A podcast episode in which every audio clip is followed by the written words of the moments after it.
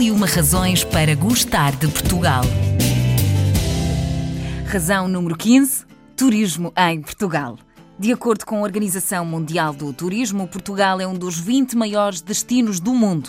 Portugal é também conhecido na Europa pelo sol, pelas praias, pela gastronomia e pela sua herança cultural, patrimonial e religiosa.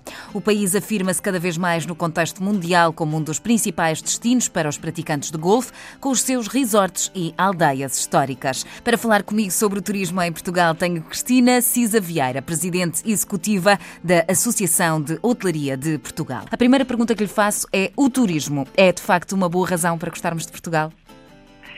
Muito obrigada, Andréia. Isto é uma boa oportunidade para falarmos de Portugal e do turismo. Uh, o turismo é seguramente um bom promotor da autoestima dos portugueses. Uhum. Quando gostam de nós, uh, nós também gostamos mais de nós, não é? Portanto, é numa perspectiva, uh, digamos, quase psicológica e de, de gostarmos de nós próprios, o turismo é de facto um bom promotor da autoestima. Uh, depois, por outro lado, há aqui às vezes forças de tração opostas, não é? Uhum. Ou seja, para os residentes, para os habitantes, às vezes há uma carga que uh, pode não ser tão positiva assim no turismo. Uh, de qualquer maneira, ainda assim, o equilíbrio que temos e que pretendemos manter uhum. serve precisamente para que estas situações de mais stress não aconteçam. Claro. e, portanto, o turismo é repito, um bom promotor da autoestima e, por outro lado, obviamente, fundamental como um dos motores da economia do país. É? E quais são as principais regiões de destaque no turismo no nosso país?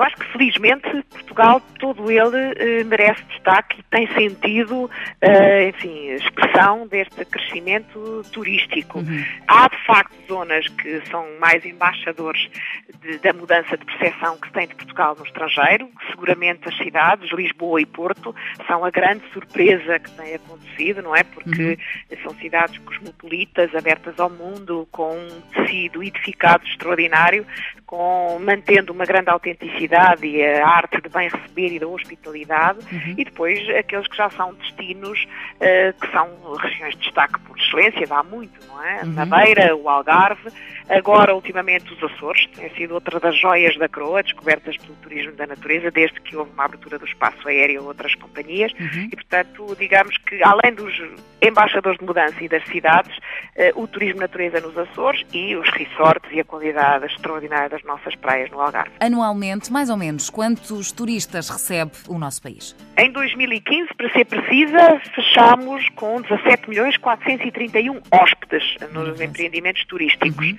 E, em, eh, e, com 48 milhões de dormidas. Uhum. Se pensar que somos eh, a 11 milhões, não chegamos a 11 milhões, percebe estes 17 milhões de hóspedes claro. Eh, como estão distribuídos, não é? aí?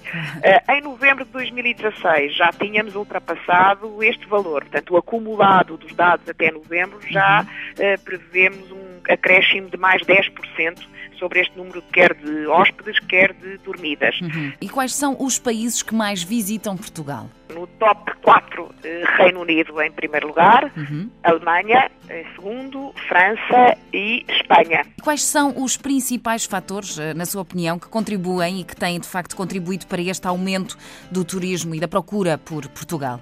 Um lado, Andréia, tem havido um crescimento mundial. Felizmente, a indústria da paz, como é o turismo, uhum. Eh, tem crescido a nível mundial. Portanto, os dados da Organização Mundial do Turismo sublinham sempre que o turismo é das indústrias que tem crescido mais em todo o mundo. Uhum. E, portanto, eh, há um crescer geral. Por outro lado, eh, crescendo embora, é canalizado mais para uns destinos do que outros. Como sabemos, tem havido uma fuga das zonas de maior instabilidade política, uhum. portanto, norte da África e ali a, a, zona da Bacia do Oriente, e, portanto, tem havido aqui um desvio de tráfego também para outros destinos, e neste caso para Portugal também. Mas, por outro lado, obviamente que a melhor promoção que Portugal tem feito, uhum.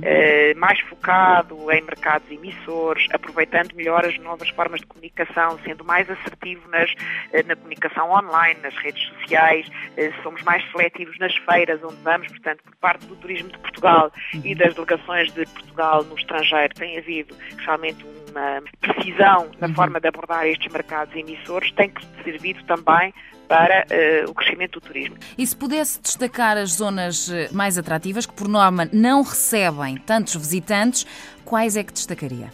Felizmente, este crescimento do turismo tem tocado em todas as regiões do país. É evidente que nós temos ali eh, o interior, é a zona que menos tem, eh, de facto, tido eh, procura turística. Uhum. E essas são, de facto, zonas que, por norma, eh, não tão visitadas, mas que guardam os melhores segredos, não é?